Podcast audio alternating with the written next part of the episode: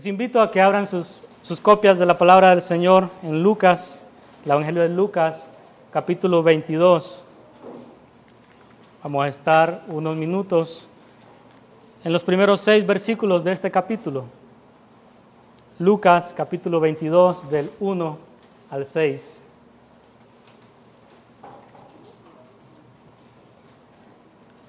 Lucas capítulo 22 dice así. Se acercaba la fiesta de los panes sin levadura, llamada la Pascua, y los principales sacerdotes y los escribas buscaban cómo dar muerte a Jesús, pues temían al pueblo.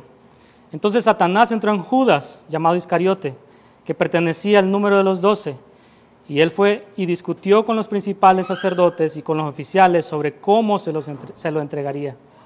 Ellos se alegraron y convinieron en darle dinero. Él aceptó y buscaba una oportunidad para entregarle sin hacer un escándalo. Les invito a que oremos. Padre Celestial, estamos en este momento bajo tu palabra. Que tu Santo Espíritu nos dé ojos para ver, oídos para escuchar, corazones dispuestos a obedecer, Señor. Reconocemos que sin la ayuda tuya podemos venir a tu palabra y ser y que tu palabra sea infructífera en nuestras vidas. Te pedimos que seas tú guiándonos a toda verdad, a los que escuchamos y a los que hablamos. En el nombre de Cristo Jesús. Amén. Estamos en el estudio de Lucas, como todos sabemos, la semana pasada, perdón, mejor dicho, hoy en la mañana estuvimos en Lucas 21, terminando en el versículo 38 y comenzamos este capítulo, capítulo 22. Este capítulo es el segundo más largo de Lucas. El primero eh, tiene 80 versículos, este tiene 71. Y en este capítulo ah, comienza a padecer Cristo, o mejor dicho, vamos a comenzar a ver todos los sucesos que llevan a Cristo a la cruz. Es un capítulo que viene después de una jornada que comenzó en el capítulo 9 de Lucas, si ustedes recuerdan. Capítulo 9, versículo 51, donde dice que Jesús afirmó su rostro para ir a Jerusalén, sabiendo que allá iba a la cruz. Entonces, en el este, este capítulo 9 es clave para poder llegar a este capítulo 22, donde comienzan a suceder varias cosas y pareciera que nada está en control, pareciera que la vida de Jesucristo está fuera del control de nuestro Dios, siendo así todo lo opuesto a través de los versículos de este capítulo parece que hay un sentido de pánico. Pareciera que de repente la vida de Jesús está fuera del control de Dios, como acabo de decir. Por eso es que es importante que recordemos el capítulo 9. Si, gustan, vamos allá. Lucas 9, 51.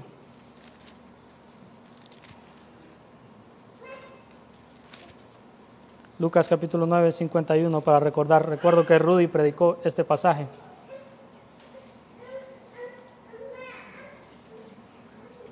Y sucedió que cuando se cumplían los días de su ascensión, él con determinación afirmó su rostro a Jerusalén. Jesús afirmó su rostro a Jerusalén porque él entendía que los días de su padecimiento estaban cerca. Entonces aquí es donde estamos.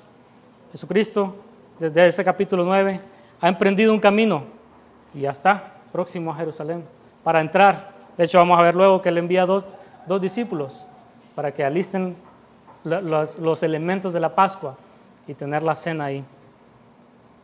Por un lado, este pasaje del 1 al 6 nos muestra que Jesucristo está comprometido con su llamado. Jesucristo está comprometido con lo que va a hacer en Jerusalén. Y por otro lado, también vemos en el capítulo 22 que la mano soberana de Dios está sobre cada hecho que sucede, o mejor dicho, cada acción de los hombres nada se escapa del control de nuestro Dios. Porque desde una perspectiva meramente humana, el capítulo 22, si lo leemos, uy, ¿qué pasó a Jesús? ¿Qué? ¿Lo arrestan? ¿Qué? Lo llevan ante Pilato. Uno de ellos lo traiciona, el otro lo niega. Wow, ¿qué está pasando? Pero eso es desde una perspectiva humana, como les dije. Pero Dios está, Dios el Padre está orquestando todo para llevar su plan a cabo, el plan de redención. Entonces aquí es donde nos estamos parando hoy, en estos primeros seis versículos del capítulo 22, que muestran una serie de eventos donde Jesucristo finalmente llegará a la cruz. Y en esta sección que vamos a ver esta noche, del versículo 1 al 6, vemos cómo las manos de tres personajes quieren tener o van a extenderse sobre la vida de Cristo. Primero tenemos las manos de los líderes religiosos, quieren tener la vida de Cristo, quieren tenerlo. Las manos, la mano de uno de sus apóstoles va a traicionarlo. Y por último, y el más pecador de todos, las manos de Satanás quieren ir a, Jesús, quieren tomar su vida. Comenzamos con la primera, las manos de los líderes religiosos en el versículo 2. Voy a leer desde el versículo 1. Se acercaba la fiesta de los panes sin levadura, llamada la Pascua, y los principales sacerdotes y los escribas buscaban cómo dar muerte a Jesús, pues temían al pueblo. Estos hombres querían atrapar a Jesús. Estos hombres querían matarle. Como bien sabemos, en la ciudad y en muchas de las regiones habían varios grupos religiosos. Estaban los escribas, los saduceos, los fariseos, y cada uno tenía una línea de pensamiento. Incluso algunos de ellos eran enemigos entre sí. O, sí, discutían entre ellos. Pero aquí vemos que estos grupos con ideas diferentes se unen en un mismo plan. Ellos han identificado un enemigo en común, que es Cristo Jesús. ¿Y qué hacen? Forman alianza para ir por ese enemigo en común que tenían. Este fenómeno lo vemos en la vida cotidiana, ¿cierto? Lo vimos hace algunos años como partidos políticos se juntaron y dijeron vamos a derrocar a esta persona. Y eso lo vemos a diario. Pues eso está pasando acá. Estos hombres, estos líderes religiosos de cada uno de estos grupos se juntaron, incluso con los oficiales, para planear, para ver de qué manera apresaban a Jesús. Pero ellos tenían miedo de la gente, entonces querían hacerlo cuando no había mucha gente, cuando no había muchas personas. Estos líderes religiosos han estado esperando una oportunidad. Desde que Jesús empezó su ministerio en, las regiones donde él empezó, por el Jordán, después de su, bautismo, las personas, estos, estos mismos grupos, no querían a Jesús. Y ahora, de manera más nacional, donde se reunían y venían muchas personas de la nación para la fiesta de la Pascua, están planeando cómo apresar a Cristo. Es interesante que son líderes de las iglesias quienes están atacando a la cabeza de la iglesia. Es interesante que son líderes de las sinagogas que están planeando capturar al Mesías. ¿Qué pasaba con estos hombres?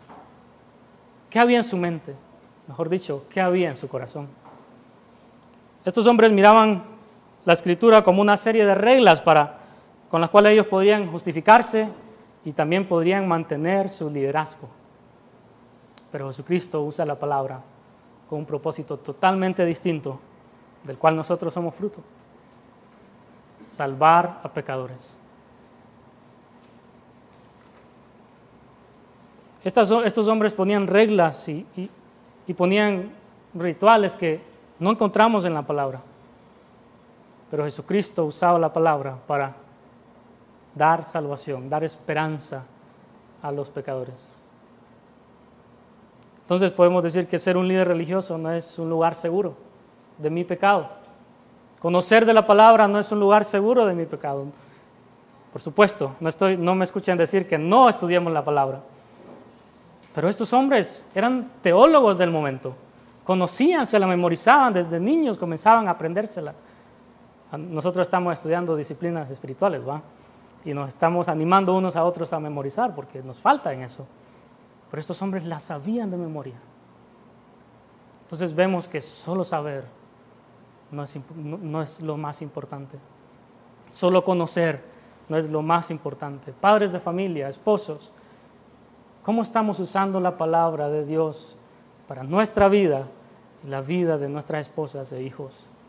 ¿Cómo la estamos administrando? ¿La estamos usando como estos fariseos que ponen reglas, pero no muestran a Cristo? ¿No hacen ver la necesidad de Cristo? ¿O estamos poniendo reglas para, tal vez no para nuestras esposas o amigos, sino compañeros de trabajo, donde sea que nos movamos? Lo mismo estaban haciendo estos fariseos, buscando maneras de cómo decirle a la gente cómo vivir, sin mostrarle la verdadera realidad, que Cristo salva. Y es únicamente a través de Él que podemos entender esta palabra preciosa, como cantábamos hace un momento, es nuestro firme cimiento. Entonces, por un lado vemos las manos de estos fariseos, queriendo atrapar a Jesús, manipulando en la oscuridad, hablando en la oscuridad, para, decir para ver de qué manera atrapa a Jesús. Pero estos hombres no solo estaban queriendo atraparlo, con sus acciones estamos viendo que lo estaban rechazando y por consecuente querían matarlo, eliminarlo de esta tierra, porque no atendían a sus, a sus intereses. ¿Estamos nosotros rechazando a Cristo aún estando aquí en estas sillas? ¿Estamos nosotros odiando a Cristo aún estando aquí en este púlpito, en esta congregación? Porque es muy fácil estar en la congregación, pero nunca conocer a Cristo. Y vamos a ver en un momento que Judas fue un apóstol. Estamos nosotros actuando como estos líderes. ¿En realidad conocemos a este Cristo? Es una pregunta que debemos hacernos diario y encontrar la esperanza en Cristo, no en lo que hago, sino en Jesucristo. ¿Saben qué? Las manos de estos líderes religiosos estrecharon otras manos, las manos de un apóstol. Y ese es el punto número dos, las manos de un apóstol, en el versículo 4. El más alto oficio que ha existido en la, en la iglesia de Cristo es el de ser un apóstol de Jesucristo, que se reserva únicamente a aquellas personas que han sido testigos de Cristo. Ninguno de los ministros de esta iglesia, por ejemplo, va a llegar a ser apóstol. Tenemos ancianos docentes y ancianos gobernantes, pero nunca apóstoles. Y Judas fue un apóstol. Judas, quien traicionó a Cristo, fue, apóstol, y dice el versículo 3, pertenecía al número de los doce. A veces es muy fácil pensar, no, Judas fue un apóstol, pero medio apóstol. No, Judas fue apóstol. La palabra lo dice. Judas fue un apóstol. ¿Recuerdan lo que nos dice el Evangelio de Juan 13, 21 al 30? Y si no, vamos a ir allá. Les invito a ir a Juan, más adelantito, en el Evangelio de Juan, capítulo 13. Vamos a leer esos nueve versículos, del 21 al 30. Vamos a tener un poco más de contexto que está pasando en esa noche y quién es este hombre. Versículo 21 dice así. Y habiendo Jesús dicho esto, se angustió en espíritu y testificó y dijo, en verdad, en verdad os digo, que uno de vosotros me entregará. Los discípulos se miraban unos a otros y estaban perplejos sin saber de quién hablaba. Uno de sus discípulos, el que amaba, estaba a la mesa reclinado en el pecho de Jesús. Por eso Simón Pedro le hizo señas y le dijo, dinos quién habla. Él recostándose de nuevo sobre el pecho de Jesús le dijo, Señor, ¿quién es? Entonces Jesús respondió, es aquel a quien yo daré el bocado que voy a mojar. Y después de mojar el bocado, lo tomó y se lo dio a Judas, hijo de Simón Iscariote. Y después del bocado, Satanás entró en él. Entonces Jesús le dijo, lo que vas a hacer, hazlo pronto. Pero ninguno de los que estaban sentados a la mesa entendió por qué dijo esto. Porque algunos pensaban que como Judas tenía la bolsa de dinero, Jesús le decía, compra lo que necesitamos para la fiesta o que diera algo para los pobres. Y Judas, después de recibir el bocado, salió inmediatamente y ya era de noche. Entonces, sí, Judas era un apóstol y este apóstol traiciona a su maestro, pero era un hombre de confianza, tenía el dinero, tenía la bolsa de la compañía de los apóstoles, si pudiéramos llamarle así. Era el tesorero, tenía los fondos, él los manejaba, los distribuía. Este hombre este Judas es el que traiciona a Cristo, uno de sus apóstoles. Pero ¿qué le pasó a Judas? ¿Qué pasó con este hombre? ¿Qué estaba pasando en su corazón que llegó a traicionar a Judas, perdón, al Señor Jesús? Judas sí era un apóstol, la palabra lo ratifica, pero su corazón estaba lejos de Dios. Judas era un apóstol y andaba con Cristo. Cristo lo llamó, Judas andaba en el camino con Cristo, recibiendo las enseñanzas, escuchando a su maestro, caminando, posiblemente durmiendo donde él también dormía, seguramente. Pero su corazón nunca estuvo con Cristo. Su corazón nunca estuvo con nuestro Señor. Este hombre tenía sus afectos inclinados al dinero que a Cristo, porque cambió a su maestro por monedas. Este hombre tenía su corazón más al dinero que a Cristo, mejor dicho, no apreciaba a Cristo. La iniquidad de su corazón estaba desarrollándose día a día y para llegar a traicionar a Cristo, no es que sucedió así nomás, sino que fue en el día a día. Son aparecidos para nosotros, ¿va? En el día a día, esos pecados que no confesamos a Cristo, si no los confesamos, nos pueden llevar a pecar aún más escandaloso, por decirlo así. ¿No es la avaricia un, pecado? Por supuesto que lo es. Posiblemente este hombre comenzó agarrando una moneda Ah, nadie lo nota. Otra moneda. nada, nada ha pasado. Y comenzó alimentando su pecado. Como posiblemente podemos estar haciendo nosotros hoy. Pecando sin confesarlo. Pero sabiendo que tenemos que hacerlo y diciendo, no, esto no, es algo pequeño, es algo leve. No, el Señor me lo perdona, pero lo voy a confesar cuando llegue a tal punto. No, vengamos hoy a Cristo. Este hombre no corrió a Cristo, sino que corrió a otro lado. El asunto es este, había un pecado que él no estaba confesando al Señor Jesucristo. Y así nos puede estar pasando hoy a nosotros. Podemos estar acá escuchando y hablando de Cristo, pero no confesando algún pecado que nos deleitamos en hacer en llevar a cabo. Podemos estar traicionando a nuestro Señor diariamente y abusando de su gracia de manera tan abierta, así como lo hizo Judas. Y cuando el tentador vino, le presentó la oportunidad, para Judas fue lo más fácil, vamos, voy por ese dinero porque no lo tengo, son 30 monedas de plata, no lo tengo, voy. Entonces Judas corrió tras su concupiscencia, tras su deseo. Eso muestra dónde estaba su corazón. Su corazón no estaba con Cristo. ¿Dónde está nuestro corazón ahora?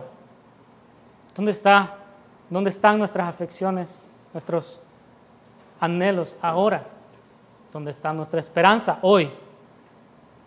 ¿Está en Cristo? ¿Estamos corriendo a Cristo?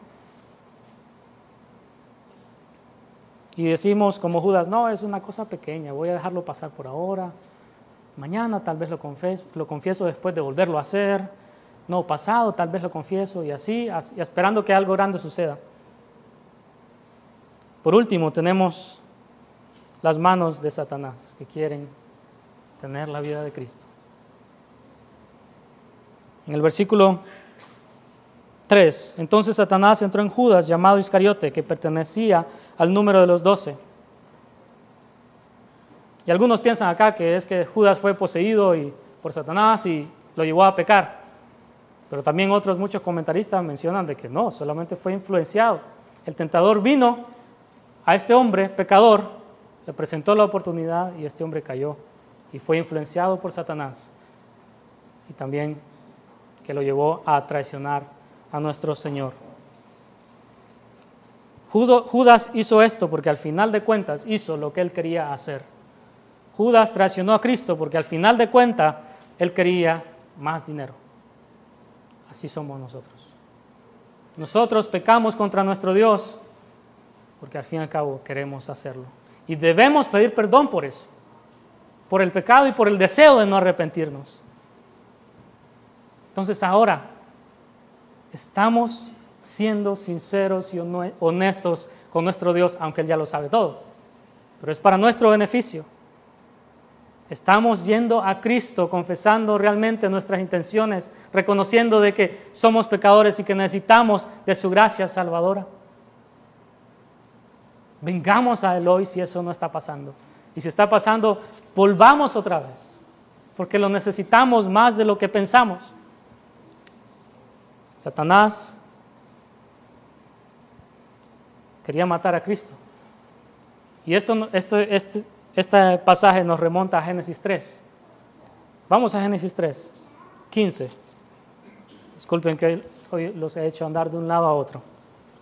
Génesis 3, versículo 15, donde Dios da la profecía a la serpiente.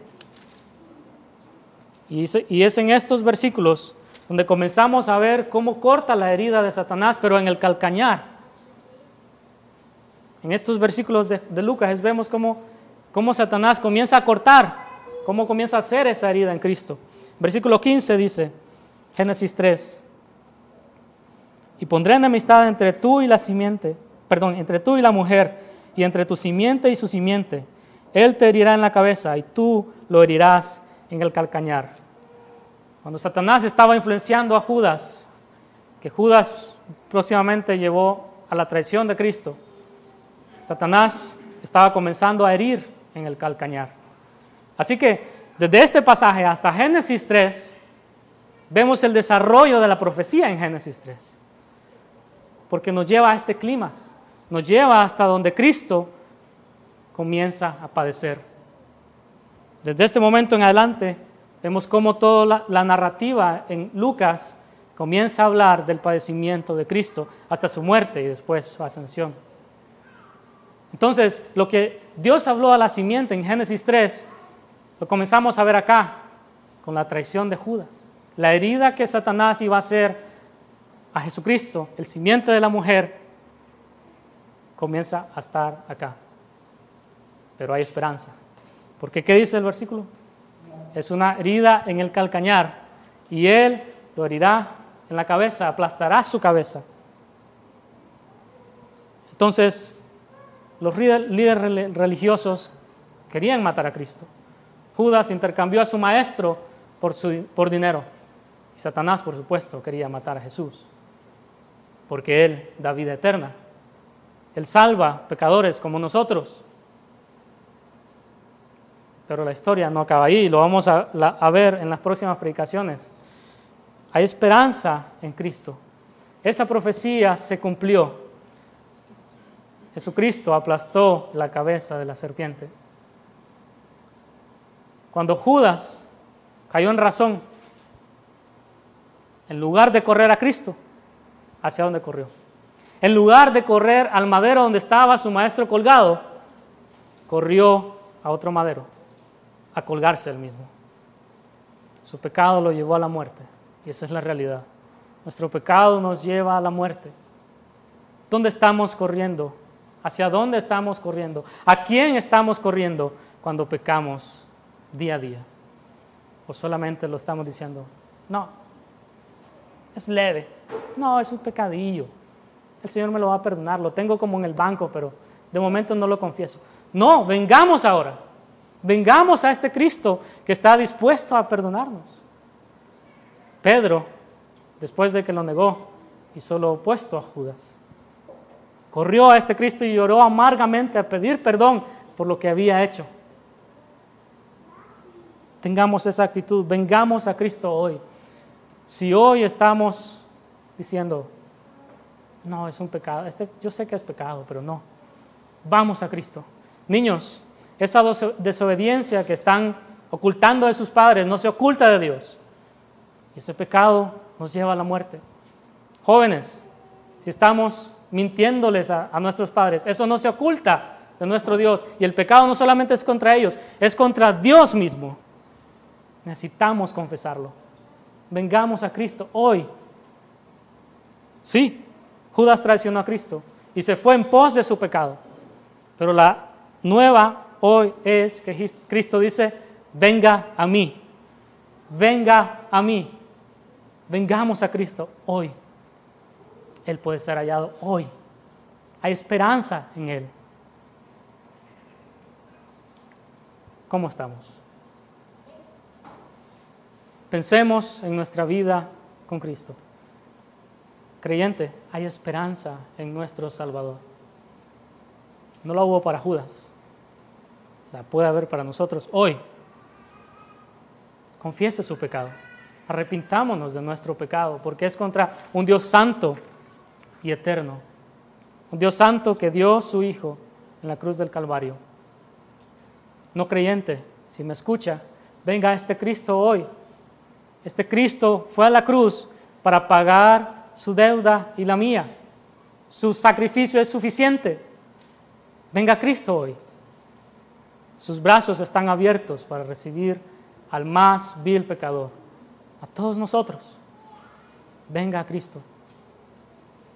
Oremos. Padre nuestro, gracias por Jesucristo que fue dado en la cruz por nuestros pecados. Gracias porque Él es el sustituto perfecto para nuestra maldad. Gracias porque en Él encontramos perdón y liberación del yugo del pecado. Padre Celestial, conceda perdón. Padre Celestial, perdónenos porque día a día ofendemos tu santidad. Día a día pensamos que nuestros pecados no son tan profundos y pensamos que podemos sobrellevarlos y no confesarlos. Señor, perdónenos. Confesamos de que hemos pecado contra un Dios santo, merecemos la ira de este Dios santo, pero tenemos a Jesucristo que es suficiente. Gracias por Cristo Jesús. Oramos en el nombre de Él. Amén.